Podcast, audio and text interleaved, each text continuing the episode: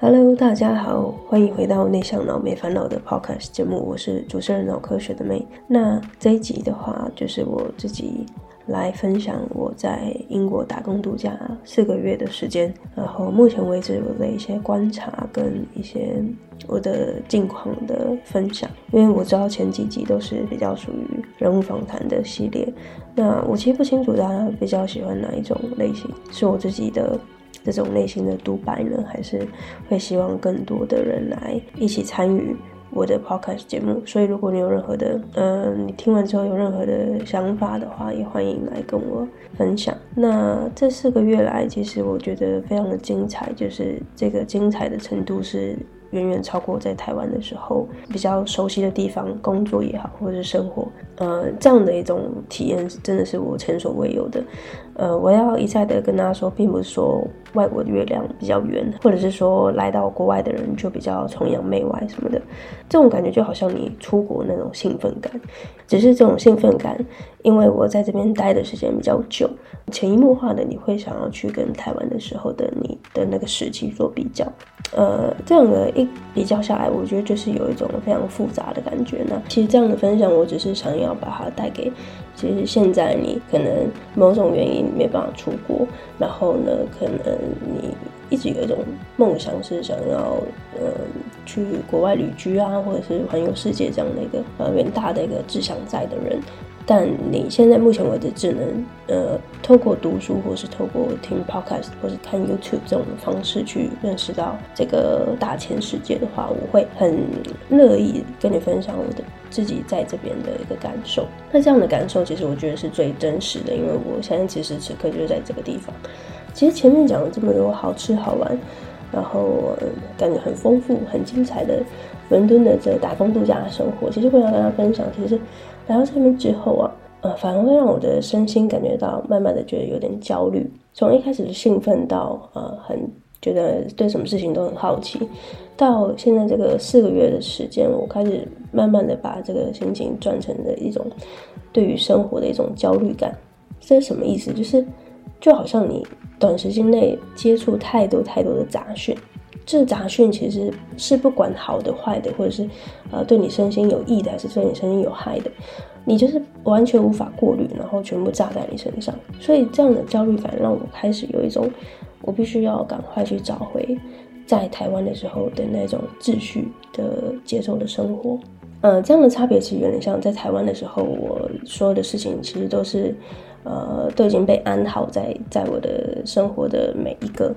点上了，其实我不用太在意说它会不会有一天会掉下来，或者是会不会有一天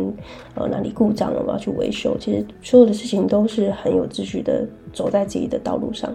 但是在伦敦的时候呢，我没有办法去确定我嗯我的工作也好，我的生活也好，或者是我的我接下来的安排，所有事情都感觉是一个很处于一个很动荡不安的一个节奏上。那你要说这样是好还是不好呢？其实。某种程度上对我来说又是好的，因为这就是我为什么来英国的原因嘛，就是我想要跳脱所谓的舒适圈。跳脱舒适圈，你要再跳到另外一个舒适圈之前呢，其实你就是会经历这样的一个阵痛感觉。所以，呃，我有时候在这个焦虑的心情之下的时候，我还是会想说啊，这不就是我想要追求的感觉吗？但是啊，呃，尽管我大脑再这么理性，其实我的身体就是还是很诚实的，就是感冒了。所以我开始意识到，其实。呃，我的身体可能没有办法负荷我的大脑这么的理性，就是我可能呃，我必须要重新的去调整一下我在英国的这个节奏。所以呃，我不晓得大家有没有很理解我正在讲的话，就是呃，如果你现在处在一个相对呃比较秩序、比较稳定的一个生活的话，其实会可能你有点听不太懂你在讲什么，但是你就是想象你。啊，出国的时候你会去规划那五六天的行程。我现在工作跟生活的形态就好像把这个假期拉得很长，所以就有点像是每两个礼拜、每一个月的时间，我就要再去规划下两个礼拜、下一个月的这个行程。所以每个东西都是嘎得很紧的。所以今天我就是想要跟大家分享这个焦虑的议题。那又有点蹭到这个时事，就是最近这个迷途运动的。非常的频繁，然后我相信大家也接受这样的一个资讯非常的多了，但我们要琢磨在这个议题上，我只是想要把这个焦虑的共同点给拉出来，一起跟大家分享。就是我在呃，我在想，大家其实对于焦虑是非常的熟悉的，就是我觉得它应该是一种现代人的一种文明病。过去跟现在其实都有非常多人分享自己是怎么去度过这样的一个焦虑感。那未来我觉得其实更不用说，焦虑一定会一直伴随着我们，就是人类的一个历史的演进也好，或者是所有的人都必须要跟焦虑共融。那在这个 podcast，我想要跟你分享的是我自己是如何。去对抗焦虑之外，我也会和你分享，就是英国的环境为什么它会这样子的去影响到我。呃，我过去是一个算是比较极简主义的人，在台湾的时候，我其实就没有什么物欲。然后我也因为来到英国之后呢，因为这个焦虑的关系，然后我又打开了我对于欲望的探索。所以今天要分享的主题可能有点多，跟大家可能报告一下。如果你现在正在跑步，或者是你正在做一些家事的话。可能你必须要有点专注来听我的 podcast，所以那我我一开始想跟大家分享为什么我当初会去接触到极简主义，然后极简主义又对这个焦虑的关系之间是有什么样的一个相互影响？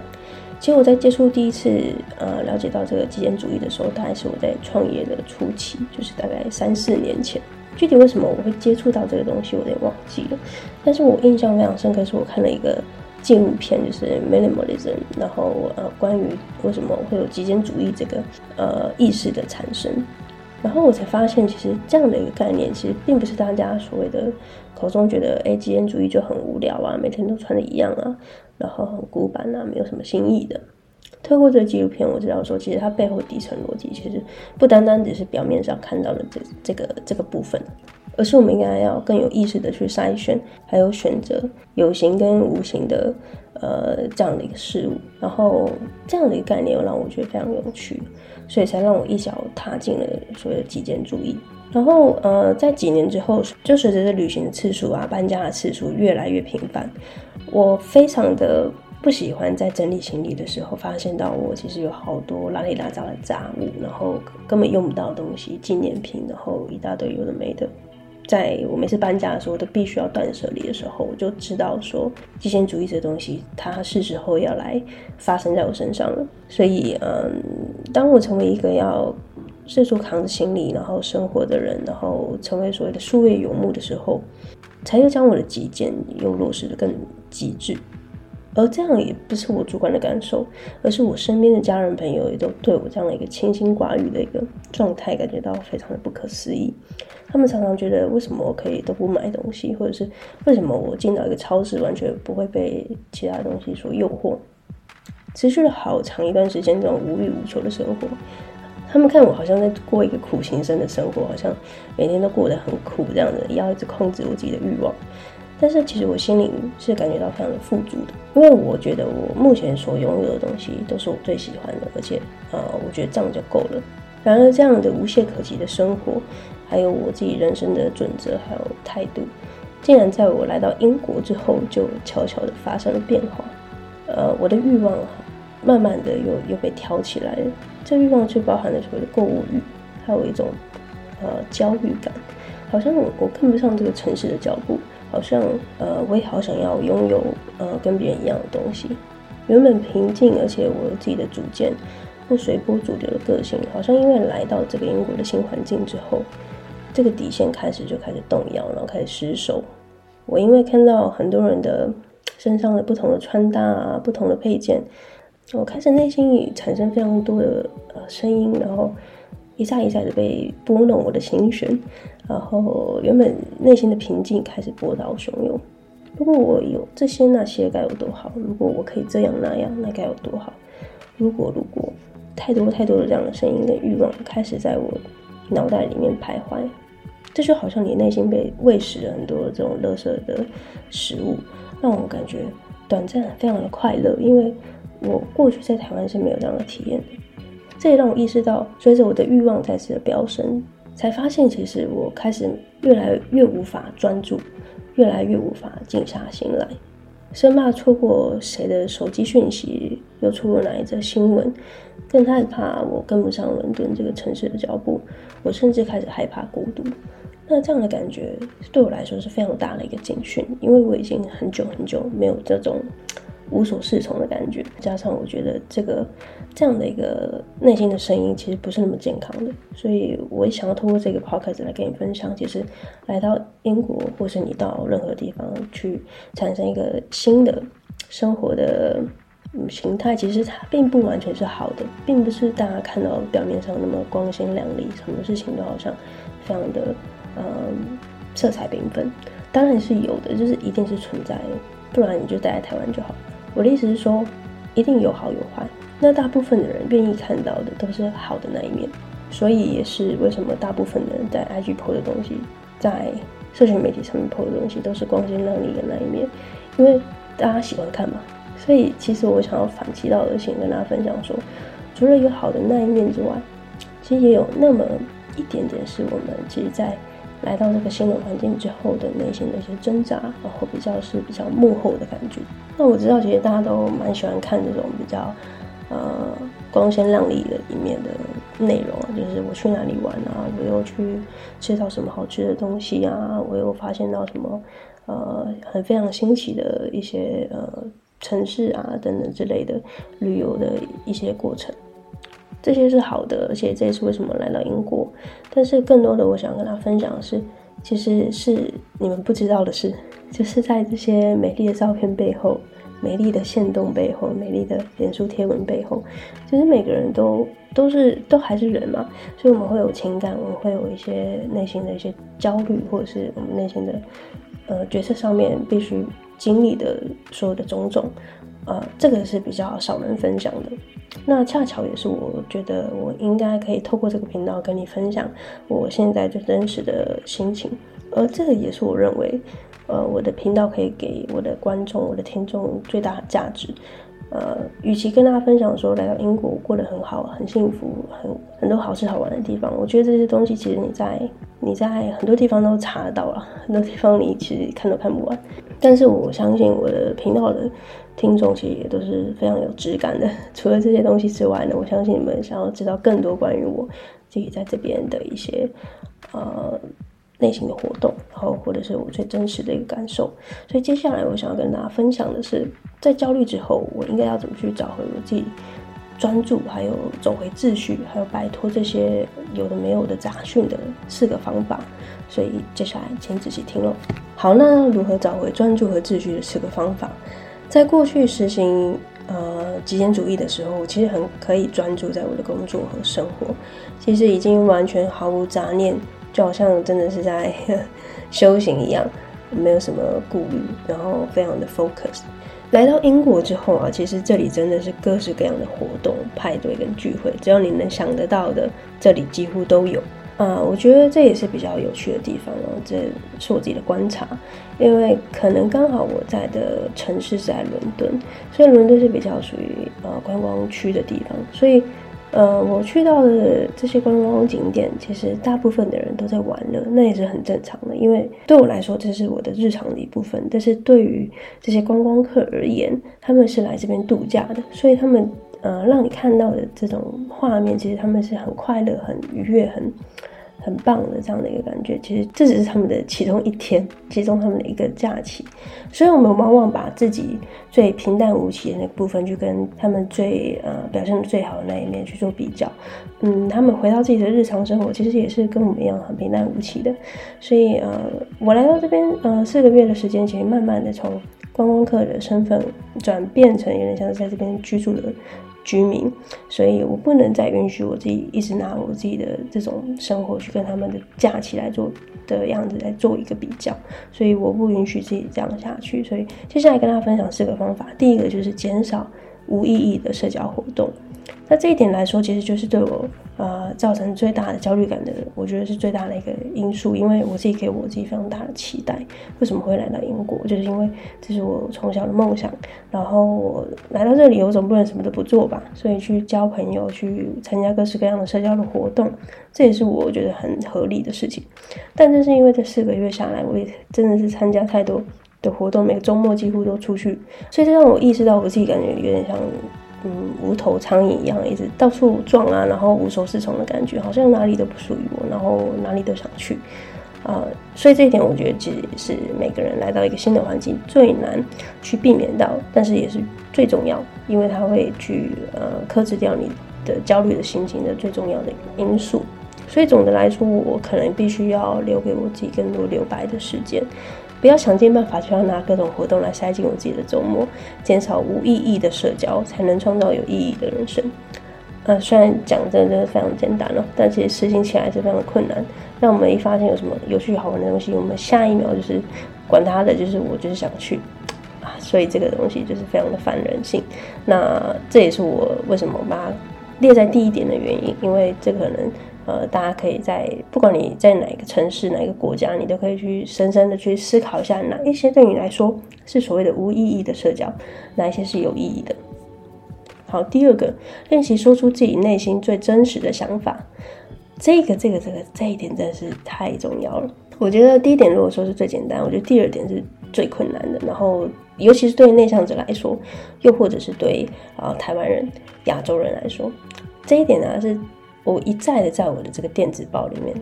呃，讲到了一个非常重要的一个点，在这边就先打广告一下。如果你不知道什么是这个付费订阅的电子报的话，我会把这个链接放在我的 podcast 的描述栏底下。这个电子报呢，其实就是我在今年的时候推出了一个付费的订阅制，里面就是如实的分享我来。英国打工度假的一个心情啊、历程啊，然后呃是用文字的方式呈现。那 Podcast 的呈现是用声音，然后它也会是比较呃延迟的，因为我现在所有的心力都是放在这个电子报里面。所以如果你想要及时知道我现在的最新动态的，那就欢迎加入电子报。好，那话说回来，其实呃练习说出自己内心最真实的想法，是我长久以来自己内心忽略自己的事情。呃，我很常会因为迎合别人或者是顾全大局来去呃隐藏掉我自己内心的声音，因为我不想要惹到谁生气啊，或是搞得气氛不好啊，所以我会尽可能去避免呃争执的状况下去做我自己其实不是那么喜欢的事情，而这样的习惯其实就是长久以来，我觉得是我自己在原生家庭的二三十年的养成啊，因为呃可能是比较儒家思想啊，或者是比较亚洲教育的这种。呃，养成下，让我学会了对于不喜欢的事情，我们可以忍耐，呃，只为了表现我们自己很良好的形象，让我们觉得感觉人很好，呃，很 nice。所以，呃，来到这边之后，我就又更意识到这个文化的差异。然后，当我越意识到这差异的时候，我就越想要改变，因为其实我底层是不喜欢这样的唯唯诺诺的自己。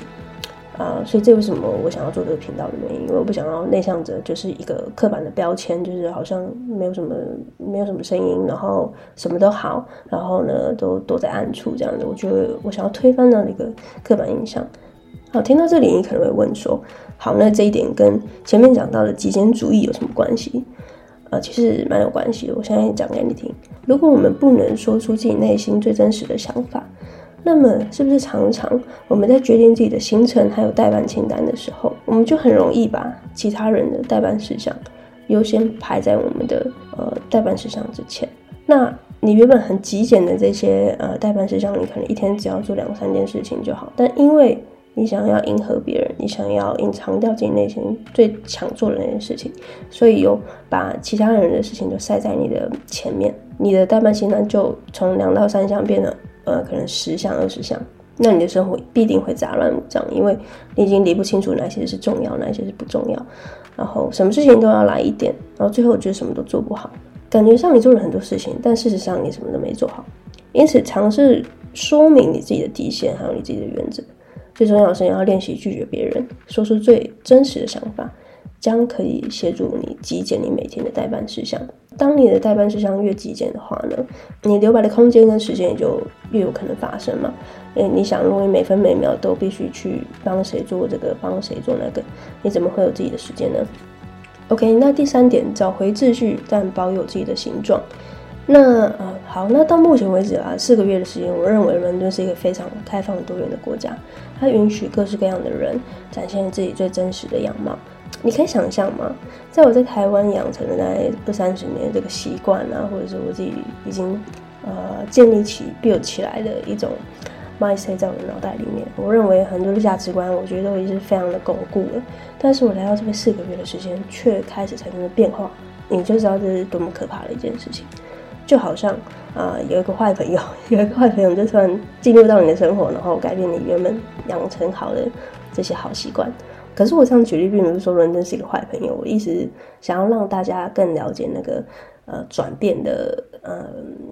呃，我觉得最神奇的地方啊。尽管我在台湾三十年，我来到这里马上四个月时间，我看待这个世界的角度，我看待这个嗯、自己价值观的这个松动，我自己其实。很乐意去看到他被有所动摇的，这个又是非常矛盾的一个点，我不知道大家是不是可以理解。因为就像我前面说的，这个矛盾点，这个内心的挣扎点，其实就是我最想要去体验的一个感觉。为什么人会开始产生呃不一样的思考？开始就是因为你碰触到了不同的人，或者是不同的思想，不同的地方带给你不同的文化的冲击。那这是我最想要。嗯，追求的突破舒适圈的这种感觉，就是去推翻过去我所拥有的认知，然后各种不舒适的挑战，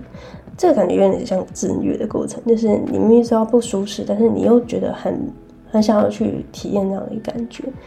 那我想，可能是因为我开始意识到我自己偏离我自己的轨道太多了啊，意思就是环境的因素快要渗透到了血液里面了。我再这样子放任他们继续影响我的话呢，我可能会真的失去掉我原本最真实的啊，我自己是谁。